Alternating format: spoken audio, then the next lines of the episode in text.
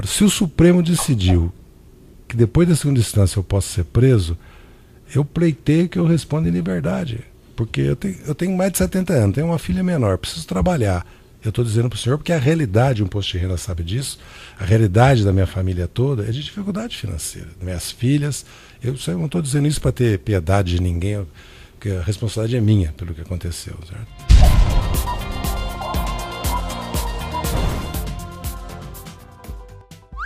Deixa eu em liberdade, implora de seu Amoro. Ai, meu! Mas que puta injustiça desse juiz golpista do caralho! Calma, filha da puta!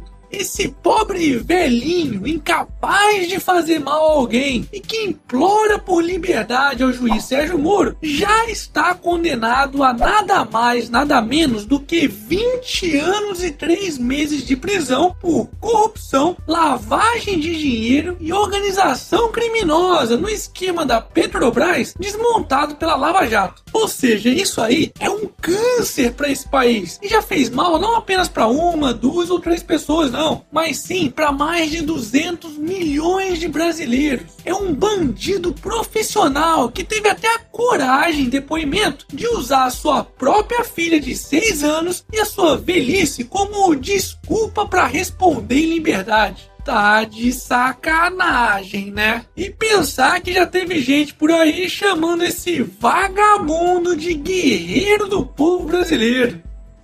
De seu guerreiro do povo brasileiro. Hashtag guerreiro de cu é rola.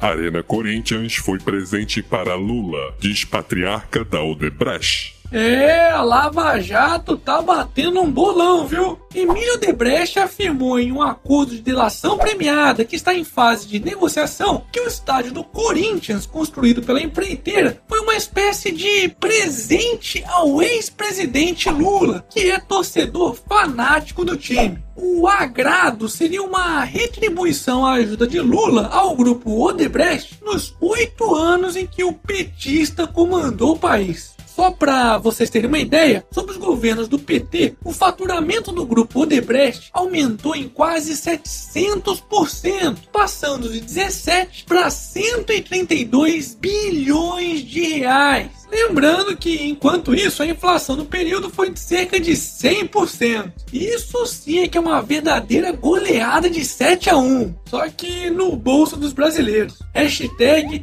chupa Alemanha. Momento Jabá. E aí, já tá inscrito no canal? Então tá esperando o que, porra? O canal acabar, é? Bora bugar esse YouTube do caralho e fazer o canal do Otário chegar a um milhão de inscritos.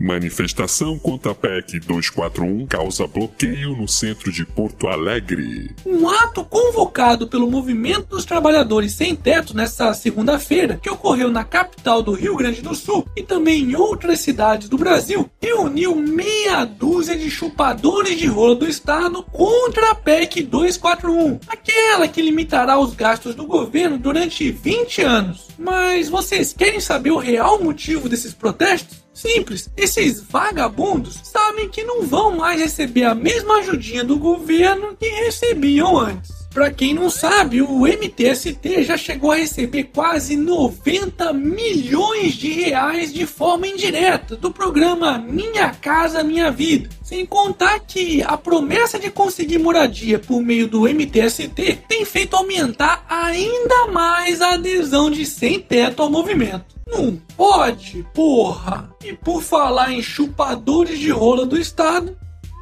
Reprovada. Cláudia Leite terá que devolver 1,2 milhão de reais na Lei Rouanet. Não, não. Essa não é a notícia do foda-se, não. Até porque quem quase se fudeu nessa história fomos nós. A cantora Cláudia Leite, além de ter desistido devido à repercussão negativa de captar 356 mil reais em leis de incentivo à cultura para a publicação do seu livro, teve suas prestações de contas reprovadas após captar 1,2 milhão de reais para uma série de 12 shows entre maio e julho de 2013 e terá que devolver toda essa fortuna para os cofres do Fundo Nacional de Cultura. Mas não vai achando que é só ela, não. Outros sete projetos que vão desde desfile de carnaval em Santa Catarina a festival de danças em Anápolis também tiveram suas contas reprovadas. É, são ações como essas que deixam claro o porquê de boa parte da classe artística amar tanto o governo Petralha. Hashtag AtetaSecu.